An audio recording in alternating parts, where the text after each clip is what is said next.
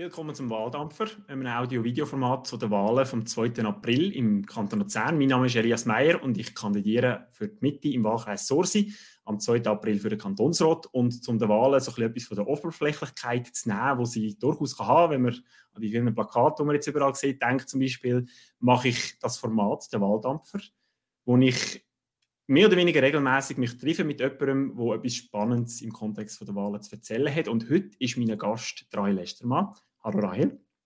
Hallo Elias. Hallo Wer bist du und was machst du? Also ich bin primär mal, das ist glaube ich für heute wichtig, ich bin auch Kandidatin für den Kantonsrat, und ähm, zwar für die Grünen. Ich kandidiere im Wahlkreis Stadt Luzern. Ähm, und sonst mache ich auch in meinem Leben Politik, neben dem Kantonsrat. Ich bin nämlich für die Grüne Schweiz Generalsekretärin und ähm, darum auch viel in Bundesbern unterwegs. Das ist ja immer wichtig, eine gute Generalsekretärin zu haben, nicht wahr? Jetzt hast du den Bezug zu den Wahlen im Kanton Luzern eigentlich schon ein bisschen vorher weggenommen. Ähm, du machst ja aber auch sonst unglaublich viel, nebst dem, dass du eben ähm, Kantonsrätin schon bist und jetzt auch nochmal kandidierst, um es nochmal werden oder weiterhin bleiben. Ähm, ich habe online gelesen, du bist auch Vorstandsmitglied von der Digitalen Gesellschaft, wo ich Mitglied bin. Da kommen wir vielleicht im Verlauf von, von unserem Gespräch auch noch ein bisschen darauf zurück, was das genau ist. Äh, aber am Anfang vielleicht gerade schon mal Podcast-Empfehlung.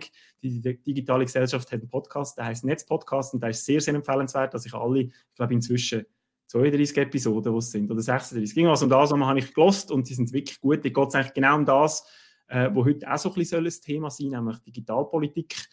Und ähm, was man auch noch lesen auf deiner Homepage, ist so ein bisschen dein beruflicher Werdegang. Du hast äh, einen Masterabschluss in Soziologie und Medienwissenschaft an der Uni Basel und hast dann nachher einen Doktortitel noch gemacht an der Uni Luzern ähm, in einem ähnlichen Bereich, soweit ich das richtig verstanden habe.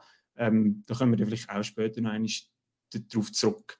Wir haben politisch ja ziemlich viel gemeinsamen Boden. Wir sind beide, würde ich sagen, so gesellschaftsliberal. Beiden ist irgendwo unsere Umwelt und das Klima wichtig. Äh, Bildung und Kultur haben wir gewisse Schnittmengen, wo wir uns politisch drin bewegen, du im Kantonsrat und ich im Gemeinderat. Und worum es heute eben vorwiegend geht, uns ist beide Digital- und Netzpolitik wichtig. Ähm, was wir heute sicher auch mitmachen, ist irgendwo alle Begriffe möglichst gut erklären, weil sonst wird es sehr schnell technisch. Äh, das hat so ein bisschen den ganzen Informatikbereich an sich, entweder technisch oder englisch, oder eins von beiden wird es. Ähm, das nehmen wir uns fest vor. Und die erste Frage, die ich habe, wäre, Digitalisierung ist ja eigentlich etwas, wo, wo die meisten Leute sich etwas darunter vorstellen können. Ähm, mehr oder weniger zumindest. Und jetzt geht es aber noch ein bisschen weiter heute und wir reden über Netzpolitik. Was ist das konkret? Netzpolitik ist ein, ein Sammelbegriff für viele Themen, wo eigentlich so ein bisschen die Grundstruktur von, von unserer digitalen Welt angehen. Also das geht halt vom, vom Breitbandanschluss, wo man hat, oder auch von der Mobilfunkantenne, darüber, ähm, wie Cybersecurity ähm, gemacht wird oder was man dort muss machen muss, darüber, wie man mit Daten umgeht, sowohl bezüglich Datenschutz wie auch bezüglich Offenlegung von Daten, ähm, Transparenz auch in dem Zusammenhang. Also es ist so ein Sammelbecken von, von vielen Digitalthemen, sage ich jetzt mal, und das ist wirklich breit zu fassen. Man sagt dem Netzpolitik oder Digitalpolitik. Netz, das kommt aus, aus der früheren, also heute ist ja Internet omnipräsent, oder? Aber mhm. früher haben wir ja wieder vom, vom Netz geredet, wenn du online gehst, dann gehst du ins Netz und das kommt ein bisschen von dort her noch. Genau, aus den Zeiten, wo wir nicht gleichzeitig können im Internet surfen und telefonieren. richtig, richtig. Ähm, du hast gesagt, es ist ein bisschen Sammelbecken, es ist auch so ein bisschen, fast ein, bisschen ein Querschnittsthema wie die Finanzen. Es hat sehr viele Auswirkungen und Einflüsse von überall und auf überall. Warum betrifft Digitalpolitik eben halt alle Menschen, auch wenn sie sich gar nicht unbedingt bewusst sind? Ich meine, wenn man heute überlegt, wo überall ähm, digitale Geräte und Technologien eine Rolle spielen, dann ist es ja tatsächlich so, dass wir kaum mehr etwas machen ohne, ohne digitale Technologie. Also ähm, es fängt am Morgen an, wenn der Wecker im Smartphone tönt. Ähm, das Duschen ist, glaube ich, noch nicht so digital oder so, aber sonst zieht sich das den ganzen mhm. Tag und bis, bis man wieder am Abend ins Bett geht. Und überall äh, spielen irgendwie digitale Technologien mit und so wie die konzipiert sind und sie funktionieren, so beeinflussen sie halt auch so, wie wir zusammenleben, oder? Also ich meine, mhm. wenn man überlegt, wie man heute abmacht unter Freunden oder ähm, wie man heute eine Beziehung führt, ist das halt etwas ganz anderes dank dem Smartphone, als man das vielleicht vor ähm, 20, 25, 30 Jahren gemacht hat. Das hat auch unsere Art zum Zusammenleben verändert. Und auch, ich meine, die ganzen äh, wirtschaftlichen Anwendungen von Digitalisierung, die haben natürlich auch gigantisch verändert. Wenn man jetzt mhm. denkt, nur schon an Zahlen, oder, wo sich auch gerade so in Richtung ähm, alles Digital Payments, also digitale Zahlungen bewegt und nicht mehr Bargeldzahlungen, dann ist das auch sieht man, wie fest das Digitalisierung unser Leben verändert hat. Und politisch äh, ist das wichtig, weil man halt gewisse Leitplanken kann setzen kann, wie digitale Technologien sollen funktionieren oder eben nicht. Und darum äh, man auch ganz viel Einfluss kann eigentlich drauf auf viele Bereiche, wo, wo digitale Technologien eine Rolle spielen. Also kann man vielleicht auch ein bisschen sagen, dass ich meine, Politik kümmert sich vorwiegend um, um Gesetz oder, oder unter anderem um Gesetz. Und weil es halt in fast in jedem Bereich jetzt plötzlich digital mehr Möglichkeiten gibt, ähm, dass einfach das halt viel, viel wichtiger geworden ist und sich auch irgendwie gewisse Grundsatzfragen jetzt plötzlich im digitalen Raum ausstellen, auch ethische Fragen zum Beispiel, wo wir wie im, im analogen Raum halt schon lange geklärt haben und wo uns Möglichkeiten dort gewisse Grenzen setzen äh, und im digitalen Raum sind die Grenzen halt vielleicht nicht mehr anders und darum muss man wie noch einmal darüber reden und sich noch einmal einig werden. Ja, ich glaube, du hast das recht treffend beschrieben. Ähm, das eine sind Gesetze, die man macht, wo, wo manchmal gar nicht so schlecht passen, ähm, auch für den digitalen Raum. Manchmal auch nicht, ähm, da muss man sie anpassen.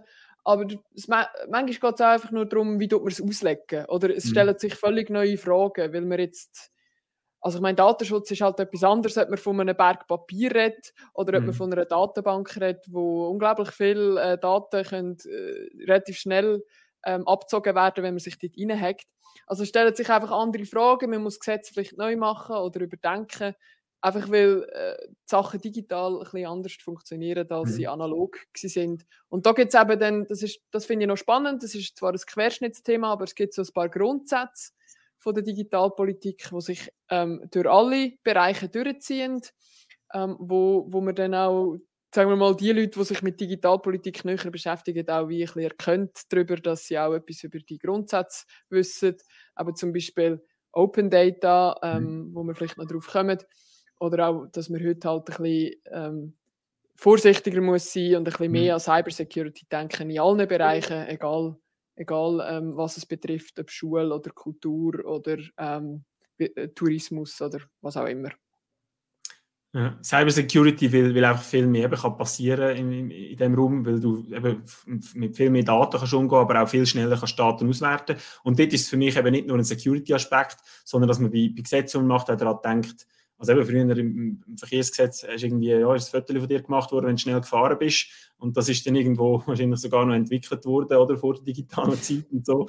Ähm, und, und heute ist es einfach anders, oder? Heute redet man über Fahrzeugüberwachung und Gesichtserkennung und es sind viel schneller, viel mehr Sachen auch möglich. Also du kannst nicht nur schauen, wo ist jemand schnell gefahren, sondern du kannst schauen, welches Auto ist wenn wo gewesen, mit welchem Insass, der drin gefahren ist. Ähm, und dass man dort irgendwie andere Maßstäbe muss ansetzen oder sich überlegen, ob die gleichen Maßstäbe sollen gelten, finde ich recht wichtig. Jetzt etwas, was ich äh, aus meiner Perspektive, das ist vielleicht auch ein bisschen ein Kompliment an dich, äh, finde, das klingt dir sehr gut, ist irgendwo andere Leute in der Politik, aber auch in der Gesellschaft, äh, eben zum Beispiel über eure Podcast, die ihr habt, das versuchen, es verständlich zu machen, oder so ein bisschen die Aspekte von, von sage Digitalpolitik, was die für uns, für, das Leben bedeutet von jedem Einzelnen, eben auch für Leute, die halt nicht unbedingt eine riesige Expertise haben in diesem Bereich. Ähm, wie, wie, denkst du, gelingt dir das? Oder, also die Frage, wie machst du das, das funktioniert? Oder dass es, auch im Rot stelle ich mir das manchmal noch ein bisschen frustrierend vor, oder? Also ich kenne die ein oder anderen Leute, die dort hocken, hat ein paar, die sicher auch irgendwo digital affin sind und dann haben es halt ein paar andere, die andere Schwerpunkte haben und andere Herkunft. Ähm, wie, wie gelingt das irgendwo, die Themen an die Leute heranzutragen? Ja, das ist schon ein bisschen eine, Herausforderung und ich glaube, es ist, also ist bei jedem Thema, wo man sich gut drin auskennt, ist es noch eine Herausforderung, so jemanden mitzunehmen, der sich nicht so gut auskennt. Ich denke, äh, was speziell neu ist bei den digitalen Themen ist, ähm, so ein bisschen Balance zu finden zwischen nicht zu technisch werden, weil und trotzdem wie irgendwie muss man ein bisschen erklären, wie denn so etwas funktioniert oder wieso es eben vielleicht anders funktioniert, so wie du das jetzt gerade vorher auch ein Beispiel gemacht hast. Und ich probiere den Leuten auch, oder viele haben dann so ein bisschen Respekt davor, bei den digitalen Themen mitzureden, weil sie denken, jo, aber programmieren kann ich nicht und mhm. sonst verstehe ich auch nicht viel davon, ähm, ich kann doch da nicht mitreden. Ähm, ich probiere dann den Leuten zu sagen, dass es häufig eben nicht darum geht, dass man jedes technische Detail muss wissen und das weiß ich übrigens auch nicht. Ich bin, ich bin zum Beispiel nicht jemand, der programmieren kann oder ein paar Basics, aber es hört relativ gleich auf. Ähm, und ich denke aber immer, oder ich sage dann auch immer, du musst ein bisschen etwas verstehen, aber relativ gleich musst du auf deine Werte hören. Und das ist genau das, was in der Politik auch ja, eigentlich unser, unser Business mhm. ist, nämlich unsere Werte, unsere Werthaltungen zu vertreten, was ist uns wichtig, wie würden wir gerne die Welt gestalten. Und dann merkt man relativ schnell, ob man auch in der Digitalpolitik etwas gut oder schlecht findet. Oder ob man jetzt will sagen ja, mal, ich finde, das ermöglicht Innovation und das ist mir wichtig und darum machen wir es jetzt so. Oder ich finde, das muss sicherer sein, wenn wir die Daten in dieser Datenbank haben und dann muss man die Sicherheit erhöhen. Also ich glaube, relativ gleich kommt man so zu der mhm. Frage von der Werthaltung und dort haben wir alle ähm, ein Recht mitzureden und auch, auch eine, eine, Pflicht oder ein, ein, Gebot in der Politik mitzureden und sind einfach zu sagen, das müssen irgendwelche Expertinnen und Experten lösen, die mhm. jedes technische Detail verstehen. Genau, und dann kommt es wahrscheinlich einfach schlussendlich auf eine Abwägung, äh, wo du halt vielleicht an einem anderen Ort landest oder, oder wir an einem anderen Ort würden landen, wenn wir irgendwo wichtig machen, was uns wichtig ist. Ähm, ja, wo dann halt vielleicht jemand, der nicht die Expertise hat oder es halt aus einem anderen Bereich kommt, ein, zu einem anderen Schluss kommt. Ähm, du hast jetzt gerade von Innovation noch geredet, vielleicht können wir schnell über, über Open Government Data reden. Ähm, etwas, was erst gerade in den Medien war. Ich habe einen Leserbrief geschrieben dazu, der leider nicht abgedruckt worden ist, habe ich heute äh, mitbekommen. Oder ist noch geantwortet worden, ist aber okay, vielleicht können wir jetzt kurz darüber reden. Ähm, dort geht es ja darum, dass mitunter du und ich auch, ich schließe mich dir da an, nicht so zufrieden sind mit der Luzerner Regierung. Vielleicht kannst du schnell sagen, was Open Government Data ist und, und was gelaufen ist im Kanton Luzern oder eben noch nicht gelaufen ist. Genau. Ähm, man muss, glaube zuerst einmal ganz grundsätzlich erkennen, dass es einen, einen wichtigen Unterschied gibt zwischen persönlichen Daten, wo man aus meiner Sicht sehr gut schützen mit, das ist der sogenannte Datenschutz oder Schutz von der Privatsphäre. Und dann gibt es ganz viele Daten, ähm, auch beim Staat, wo ähm, interessant sind, aber überhaupt nicht mit Personen zu tun haben und darum auch nicht mehr geschützt werden. Zum Beispiel Verkehrsdaten, ähm, wie viele Autos fahren wie, wo durch oder ähm, Daten über wie ist die Wasserqualität irgendwo. Ähm, das sind alles Daten, die unser Staat sammelt. Und da sammelt die und, und hortet die und benutzt sie vielleicht für, für so ein paar Sachen. Oder Lustadt mhm. macht mal etwas mhm. Spannendes. Aber was man machen damit, ist eigentlich, dass man die völlig der Öffentlichkeit zur Verfügung stellt. Es spricht nichts dagegen. Gesammelt sind sie. Ähm, Persönlichkeitsschutz ist nicht das Thema. Ähm, und mit dem kann man auch viele Innovationen ermöglichen. Also es gibt zum Beispiel Apps, das gibt es tatsächlich schon in Luzern, wo, wo dir anzeigt, wie warm es gerade in der Rüss ist und dann äh, wie die Wetterprognose ist und das alles schön aufbereitet und das ermöglicht dir halt auf dieser Basis von öffentlichen Daten schnell zu entscheiden, ob du jetzt heute Abend noch in der Rüss baden oder nicht. Und so Sachen, oder auch wie, wie, wie äh, viele Autos in Quartierstraßen durchfahren, das ist für Quartiervereine und, und Gemeinden sehr wichtig. Und das versteht man unter Open Government Data und der Kanton Luzern ist sehr zurückhaltend in dem, aus mhm. für mich nicht nachvollziehbaren Gründen. Ähm, vielleicht weil er es nicht besser kann oder weiß. Und darum habe ich jetzt eine Anfrage gestellt, wieso eigentlich der Kanton Luzern immer noch viel weniger macht als andere Kantone in mhm. diesem Bereich. Was ich, also ich glaube, es ist auch eine Frage von der Priorisierung wahrscheinlich, dass es einfach nicht so wichtig ist.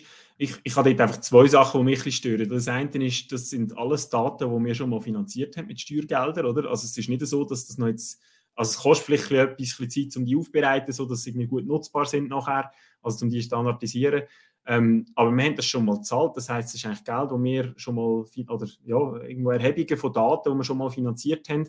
Ähm, und, und das Zweite ist so ein bisschen, äh, man tut eigentlich aktiv Innovation auch verhindern, oder? Dass du sagst, dass vielleicht irgendjemand eine Idee hat, ein Geschäftsmodell oder irgendetwas, meistens hast du ja Ideen oder wenn du etwas machst, eine Geschäftsidee hast, dann ist es in der Regel etwas, wo die Leute auch sonst funktioniert am Schluss nicht, du verdienst kein Geld damit.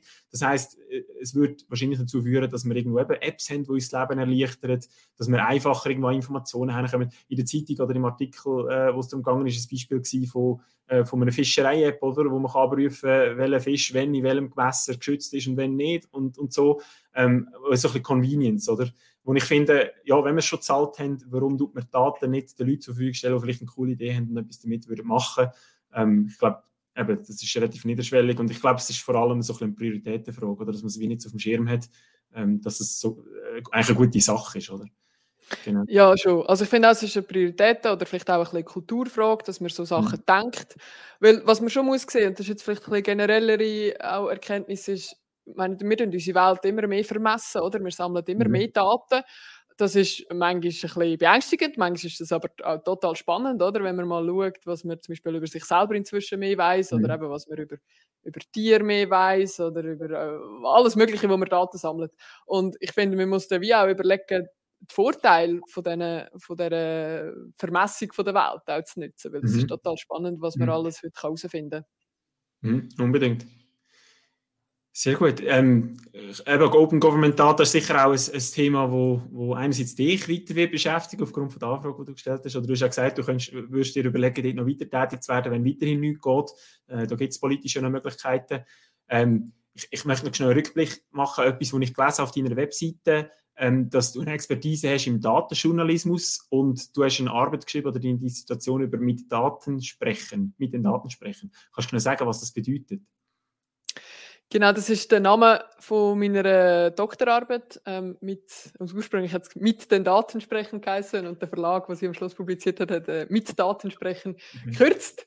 Ähm, und das heißt, es geht eigentlich in das, was ich, was ich vorher gerade angetönt habe. Ich meine, wir haben so viele Daten heute über unsere Welt und ich habe dann selber nicht Journalismus gemacht, aber ich habe sozialwissenschaftlich analysiert, wie Journalistinnen und Journalisten Daten nutzen, um über unsere Welt ähm, berichten. Also früher war mhm. ja Journalismus, gewesen, man ist irgendwie an Obig von der Blasmusik gegangen und hat einen Bericht darüber geschrieben oder man hat irgendwie eine Pressekonferenz mitverfolgt ähm, und das Kommuniqué gelesen und dann etwas geschrieben. Und heute gibt es eine neue Art Journalismus, wo halt Daten nützt. Ich meine, wir haben das zum Beispiel alle auch gesehen bei der Corona-Zeit, wo wir all die Grafiken immer angeschaut mhm. haben.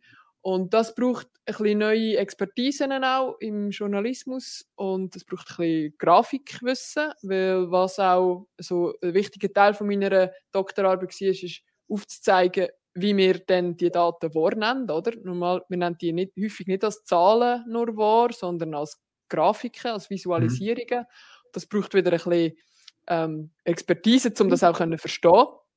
Und ich habe das untersucht, wie die eigentlich die, die Visualisierungen machen, wie die die Berechnungen machen, wie sie überlegen, was sie für Daten können nutzen können. Und das geht ganz mhm. fest in das, wo, wo ich auch vorher gesagt habe, es ist so ein bisschen eine Kultur, dass man versteht, wie ein, eine digitale Welt funktioniert, was man ähm, damit kann machen und, und wo dass man vielleicht auch muss aufpassen muss, was ein bisschen Risiken sind, die sich neu ergeben. Mhm. Also auch so ein die Frage, wie man kann Daten äh, aufbereiten kann, so dass, eben, dass man vielleicht auch sogar so ein den digitalen Raum, oder, wo sehr viele Daten eben herkommen, dass man da probiert, so ein fassbar zu machen für die Leute. Oder auch verständlich zu machen. Ja, der digitale Raum oder auch einfach, einfach die Welt, wie sie halt heute als, als Daten ist. Also, ähm, ich meine, gerade zum Beispiel der Verkehrsbereich ist total spannend. Früher hat man ja irgendwie aufgrund von also zum Beispiel in der, in der SBB ist man gefragt worden, wo fahren sie durch, mhm. wenn man das Billett gezeigt hat und, oder das GAK hat, wenn man das Billett hatte, ist ja klar gewesen. Aber wenn man das GAK hat, ist man gefragt worden, wo fahren sie durch und dann hat man quasi probiert so zu schließen, wie sich die Menschen bewegen mhm. in, der, in der Schweiz mit dem Zug. Und heutzutage hat man halt Daten über all das, oder? Und das kann man natürlich auch, auch abbilden. Ähm, es gibt jetzt natürlich viel bessere Tools, um das auch schön können darstellen Und ich glaube, das gibt uns wie noch einen einen neuen Blick auf die Welt, wenn man Sachen mit Daten kann darstellen kann. Und das haben eigentlich die Journalistinnen und Journalisten auch probiert, nämlich nicht nur Text zu machen, sondern mhm. auch die Visualisierungen noch viel mehr, viel mehr zu fördern. Mhm. Durchaus etwas, was mega wichtig ist, dass es verständlich ist. Ich weiß nicht, ob du die Tamedia-Grafik gesehen die der letzten Tag umgegangen ist mit dem politischen Spektrum, wo ja, wenn du das so, einfach so anschaust, Grafik, dann wäre irgendwie alles links von der Mitte, außer der SVP. Aber wenn man eben die Grafik kann interpretieren kann, dann merkt man, es, es hat Gründe, warum das so dargestellt ist. Ähm, also ein mega spannendes Thema und auch etwas, was eben wichtig ist, zum Sachen verständlich zu machen. Genau. Und da sind wir wieder beim Thema, oder, wo, ich, wo ich dir vorher schon gesagt habe, ich finde das extrem faszinierend, wenn es Leute schaffen, gerade in der Politik eben irgendwo gerade digitale Themen so weit verständlich zu machen, dass halt Leute, die nicht so die Affinität haben, dafür auch verstehen. Von dem her mega wichtig. Ja, es ist ja noch spannend. Noch ja. Letztes, der Journalismus hat ja gerade eigentlich den Anspruch, dass er von einer breiten Masse verstanden ja. wird, oder? Und jetzt gerade auch die Media ist ein gutes Beispiel.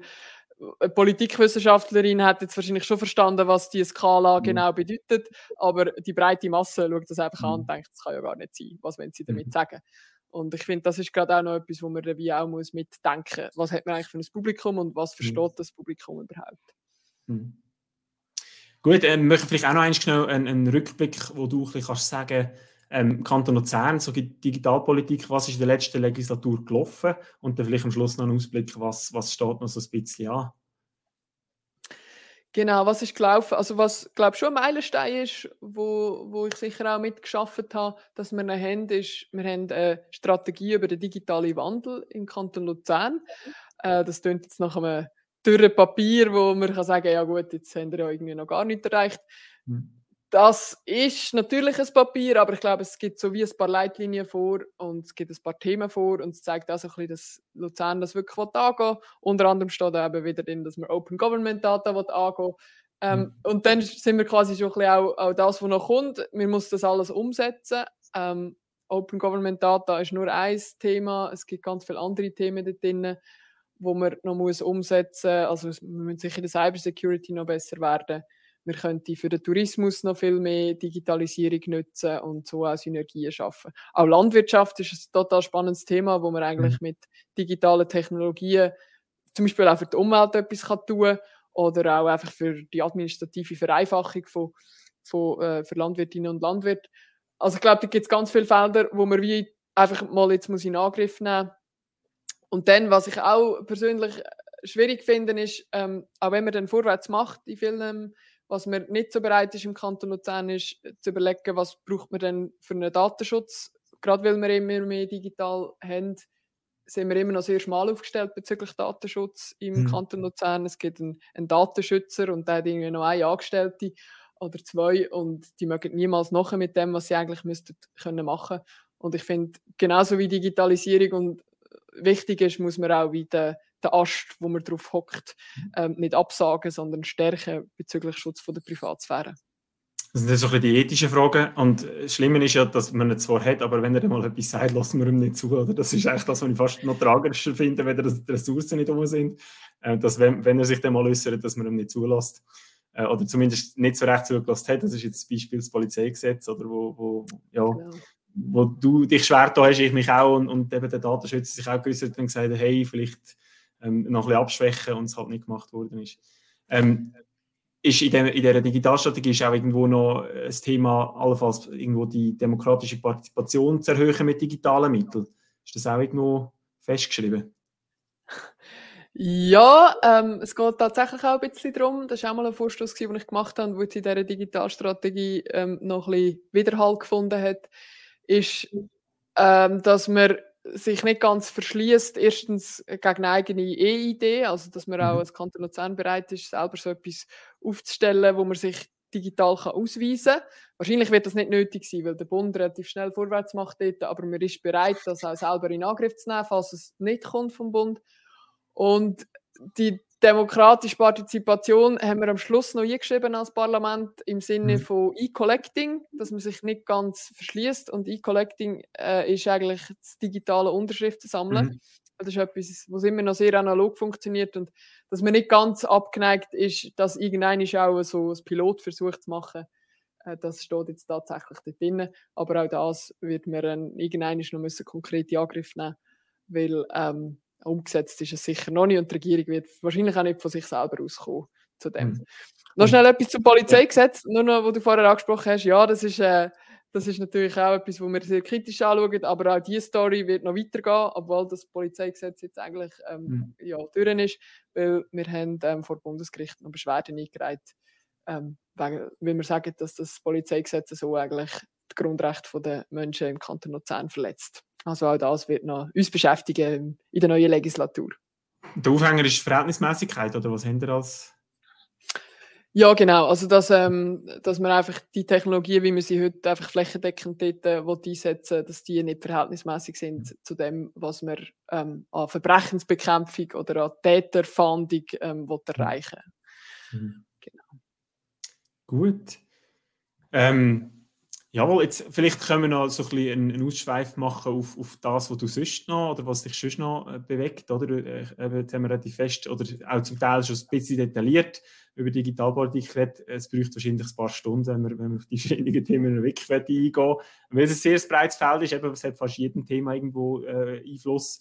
Ähm, äh, du hast nebst Digitalpolitik äh, kannst du vielleicht sagen, was, was dich sonst noch ein bisschen, also du bist bei den Grünen, äh, ein Thema ist so ein bisschen wie offensichtlich, die ganze Klimapolitik, ähm, wo du sagst, wir haben kein Planet B, das habe ich auf deiner Homepage gelesen, ähm, und, und kannst du vielleicht sagen, was so ein bisschen dort deine Ideen oder Schwerpunkte sind? Ja, also mich kann ganz es war eine ganz spezielle Legislatur für mich, die, die jetzt zu Ende geht, weil äh, sie hat eigentlich angefangen mit einem Vorstoß über die Ausrufung vom Klimanotstand, wo ich auch mit dir noch in Kontakt war, vor mhm. ja, ziemlich genau vier Jahren ist es jetzt her, ähm, wo wir im, im Jahr 2019 war, wo wir durchaus einen Ruck dann eingebracht haben, die mhm. Klimapolitik vom Kanton Luzern. Und seither ist, ähm, hat man auch eine grosse Netto-Null-2050-Strategie gemacht, als Grüne ist natürlich immer so ein bisschen zweischneidig. Äh, es längt wie nicht. 2050 ist, ist relativ spät. Aber gleichzeitig ist es doch auch ein Schritt, den man muss anerkennen muss, den man als Kanton Luzern gemacht hat. Jetzt, was jetzt der Status ist, ist halt auch wieder die ganze Umsetzung. Also wie muss man jetzt das Energiegesetz anpassen, Solarpflicht auf den Dächern. Das sind, also ja, es gäbe noch hunderttausend andere Sachen, die jetzt wie noch anstehen, wo man noch muss umsetzen, das Gesetz ändern und das muss wie alles nochmal ähm, durchs Parlament durch und das wird sicher mhm. ein Schwerpunkt sein für mich und, und die Grünen in den nächsten Jahren. Ähm, ja. Das dürfte ja auch ein bisschen einfacher werden, oder? Ich habe jetzt ein bisschen Flyer angeschaut und Plakate und so und äh, gerade irgendwo erneuerbare Energien und so ist extrem, das steht eigentlich fast bei jeder Partei, wo bei jedem Kandidaten steht das vom Flyer drauf. Und von dem her die Hoffnung, dass es da in Zukunft ein bisschen schneller vorwärts geht. Äh, ich hoffe, dass es nicht nur wegen der Wahlen ist, sondern dass effektiv dass den Leuten wichtig ist. Genau. Äh, was, ja, was auch noch drauf ist, so ein bisschen die, die, die Landwirtschaft als Schlüssel für die ökologische Wende. Vielleicht kannst du noch schnell sagen, was die Möglichkeiten wären. Ja, genau. Also ich bin auf einem Bauernhof aufgewachsen. Ich habe ähm, sehr einen ländlichen Hintergrund, ähm, Wahlkreis Sursi, Hödisrieden übrigens. Und das heißt, mhm. ich, ich habe einen speziellen Bezug zu der Landwirtschaft und ich glaube auch, die Grünen haben einen speziellen Bezug zu der Landwirtschaft äh, und sie sind nicht überall beliebt. Aber ich denke, als Grüne haben wir wie die Aufgabe, ähm, die ökologische Wende, die im Gesamten muss stattfinden, aber auch in der Landwirtschaft, die mit den, den Bauern zusammen zu machen und sie nicht als Gegnerinnen und Gegner sehen, ähm, weil sie sind der Schlüssel quasi oder, zu, zu der Natur und zu einer Natur, die die auch in mhm. Zukunft so funktionieren, dass sie eine gute Lebensgrundlage für uns ist. Und gerade auch, was du vorher angesprochen hast, äh, äh, bezüglich äh, Klimathema ist ein bisschen Mainstream geworden, oder? Erneuerbare Energien sind ein Riesenthema mhm. und ich glaube, da passiert auch vieles. Aber im Kanton Luzern ist es so, so dass man bei der Landwirtschaft immer noch sehr, ähm, sag jetzt mal so, wie, wie vor 20, 30 Jahren halt, äh, will, dass sich die Landwirtschaft entwickelt. Und man sieht einfach an ganz vielen Orten, dass das einfach nicht mehr lange gut gehen kann. Und was unser Job als Grüne oder auch meine, mein Bestreben ist, ist, dass wir, dass wir Bäuerinnen und Bauern bei der Hand nimmt, dass man sie unterstützt, dass man ihnen eine Zukunft schafft, die ökologischer ist, anstatt dass man ihnen einfach sagt, äh, du darfst dein Geschäftsmodell und dein Familienernährungsmodell nicht mehr weiterführen. Ich glaube, das muss ein Weg zusammen sein, aber da haben wir sicher noch viel Arbeit vor uns bei der Landwirtschaft im Kanton Luzern. Okay. Ja, also ich sehe vor allem, dass man es mit ihnen zusammen machen muss. Ich glaube, es wird schwierig, wenn man probiert, über Vor Vorgaben oder Verbote oder so zu schaffen. Ähm, ich kenne ein paar Bauern, die, dem überhaupt nicht abgeneigt sind, ähm, wo, wo durchaus gleiche, die gleichen Gedanken haben, eben relativ nah an der Natur sind und eigentlich die Natur schützen Und ich glaube, wenn man es mit ihnen zusammen macht, dann kann das äh, gibt es auch, auch, unter anderem viele Geschäftsmodelle, oder, wo, wo man kann irgendwo erschließen kann, ähm, wo in die Richtung gehen. Genau. Ähm, ein, ein, oder ein Thema, das uns eben auch ein verbindet, ist, ist, Bildung und Kultur. Ich darf das bei uns zu Oberkirch als Gemeinderat, ähm, ist das mein Ressort und du bist Präsidentin von der EBKK mit dem schönen Namen, oder? Von der Kommission Erziehung, Bildung und Kulturkommission. Ähm, vielleicht kannst du noch schnell sagen, was jetzt so ein Schwerpunkte oder Ideen von dir sind. Genau, ich habe gerade heute meine zweitletzte äh, Sitzungstag gehabt, wo ich als Präsidentin darf die Kommission leiten und das ist eine sehr dankbare Kommission, finde ich, sehr eine gute Diskussionskultur. Ähm, wir haben das Thema Bildung und Kultur, das ist auf Kantonsebene sehr interessant, weil man viel kann kantonal bestimmen Ähm, Bildung ist das ganze Schulwesen, oder? Wo du als, ähm, als Gemeinsrat auch mhm. quasi auf Augenhöhe mit dem Kanton darüber bestimmst, wie die Schulen aussehen, wie die Lehrpersonen funktionieren, was man da für Anforderungen hat. Sehr spannend, gleichzeitig auch sehr schwierig, etwas gross, grundlegend zu verändern. Das ist ein Bildungssystem, ist ein riesiges System, wo, wo recht wie, wie, eine geschmierte Maschine funktioniert. Kann man nur ein bisschen an der Rede drehen. Als andere ist noch Kultur. Das ist ähm, auch recht ein spannender Moment im Kanton Luzern für Kulturförderung. Mhm. Wir wollen einerseits die grossen ausbauen, Luzerner Theater haben wir alle gehört, ähm, auch, auch Symphonieorchester, Villa Senar ist vielleicht für die einen oder anderen bekannt, das, das neues Grundstück, das der Kanton Luzern gekauft hat und die quasi mhm. dann klassische Musik verankern. Und aber auch regionale Kulturförderung, die zu einem grossen Thema wird in den nächsten zwölf Monaten im Kanton Luzern, wo wir jetzt meine Kommission schon viel diskutiert hat, wo dann die neue EBKK wird ähm, also ich wieder darüber beugen, wie man regionale Kultur kann fördern, wie man Kulturhäuser mhm. und Festivals kann fördern, wo es ja in der Stadt, aber auch auf der Landschaft ganz viel sieht. Und das ist ein grosser Teil von der Arbeit die wir jetzt gemacht haben in den letzten Monaten zu der regionalen Kulturförderung. Genau, sehe ich auch so, ich von der Landschaft natürlich äh, auch das Interesse habe, dass die Strukturförderung ausgeweitet wird und auch irgendwo gerade Sorsi und, und, und Oberkirch ist da näher dran, hat extrem ein breites und ein grosses Kulturangebot, äh, wo durchaus auch förderungswürdig ist, finde ich, genau. Gut, wir kommen so langsam zum Schluss. Ein Kommentar habe ich noch zu etwas, was auf deiner Webseite steht. Du schreibst, du seist nicht näher verwandt mit Ive Estermann, aber dafür mit Markus Estermann, deinem Bruder, der ja bei uns bei der Mitte äh, kandidiert. Und du schreibst auf der Webseite aber, deine Brüder engagieren sich für die CVP. Und da wäre ich froh, wenn du das noch korrigieren genau. Das mache ich noch. Ähm, nicht gerade in aller Eile, aber äh, ich mache es dann noch. Das ist doch gut. Genau. Ähm, er ist, ist deine Konkurrenz auf der Liste, ähm, aber mein Herz schlägt natürlich für beide. ja, also Konkurrenz sehe ich das gar nicht. Ich, ich mag ihn extrem, eben auch also thematisch sind wir näher dran. Wir sind beide, wie du, kommen wir aus der IT und dann eben relativ viele Überschneidungen. Äh, darum ist das eigentlich keine Konkurrenz, Konkurrenz sondern ein gutes Miteinander. Ähm, wir sind am Samstag zusammen äh, in Neue Kirche in der Kälte gestanden, der Standaktion. Ähm, wir sind da zusammen unterwegs und nicht gegeneinander. Genau. Auf jeden Fall mehr Digitalkompetenz im Kantonsrat, egal Unbedingt. ob mit beiden oder mit einem von euch, wäre super. Unbedingt. Sehr gut. Hast du noch etwas, was du noch unbedingt würdest loswerden Sonst kommen wir zum Schluss. Ja, es hat mich mega gefreut. Ich finde es super, wenn Leute wie du, Elias, irgendwie nicht nur Flyer verteilen und Schöckeli und ähm, WhatsApp verschicken, sondern auch mal etwas Neues probieren. Ich habe es mega schön gefunden, was du gesagt hast am Anfang mit der Oberflächlichkeit vom Wahlkampf und dass das Format hier hoffentlich ein bisschen mehr Tiefgang bietet.